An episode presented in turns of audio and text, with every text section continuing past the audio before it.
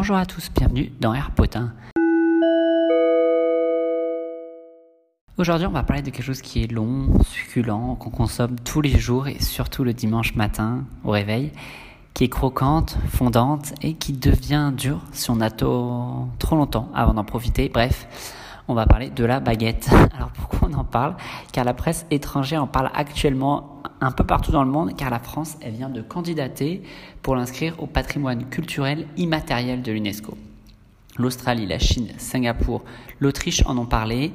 D'un coup de baguette magique, on va faire le tour du monde pour voir comment ils en ont parlé. Est-ce qu'ils ont essayé de nous rouler dans la farine? Bref, on a du pain sur la planche. Embarquement immédiat. Alors déjà, partout dans le monde, on en a parlé, euh, en Chine, en Irlande, euh, en Angleterre, en Malaisie. Alors la plupart des journaux, je vais pas vous le mentir, euh, ils reprennent tout simplement un article AFP en anglais qu'ils ont copié-collé au mot près. Alors cet article, même s'il a été copié-collé partout. Il est assez croustillant, assez croustichoco, on va dire. Tout d'abord, il commence par vouloir casser un stéréotype incroyable. Il précise que les bérets et les colliers d'ail, alors je ne savais même pas que ça existait, les colliers d'ail autour du cou, dit l'article, euh, sont plus des stéréotypes de nos jours. La baguette, elle, que les Français portent sous le bras tous les jours, partout en France, reste euh, quelque chose de bien réel. Bref, on continue un peu plus bas dans l'article. Il précise aussi qu'en France, durant le confinement le plus strict, le lockdown le plus strict, le gouvernement avait considéré les boulangeries et euh, les pâtisseries comme un business essentiel et donc elles avaient pu rester ouvertes. Alors, on peut se demander euh, pourquoi inscrire la baguette au patrimoine mondial euh, intangible de l'UNESCO?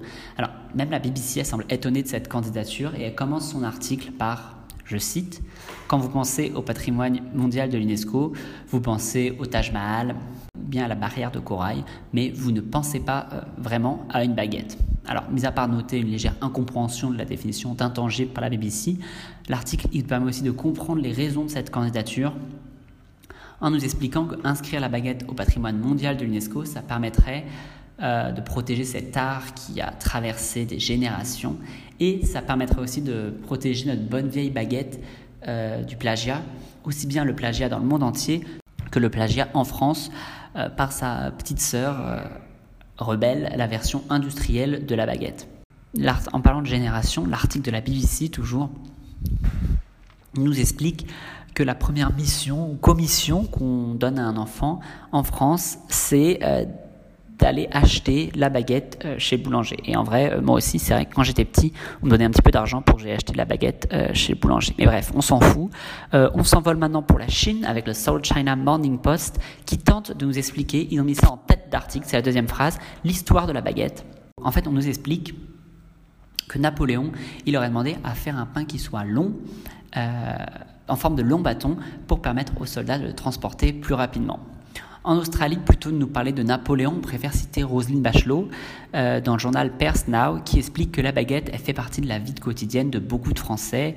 Et j'ai même envie d'ajouter, que chose que journal ne s'est pas permis, mais euh, que Roselyne Bachelot fait aussi partie de notre vie quotidienne et de notre patrimoine euh, mondial français. Bref, on va revenir à l'article de l'AFP. Il nous explique que le communiqué qui annonce la nomination, la candidature de la baguette au patrimoine mondial de l'UNESCO, ce communiqué est aussi sec que euh, la farine sur la table du boulanger, une information euh, très pertinente. Autre information qui, elle, je trouvais beaucoup plus pertinente, en 1970, il y avait 55 000 euh, artisans boulangers en France, ça voulait dire 1 pour 790 habitants. Aujourd'hui, il y en avait, il y en a seulement 35 000, c'est-à-dire 1 pour 2000 habitants.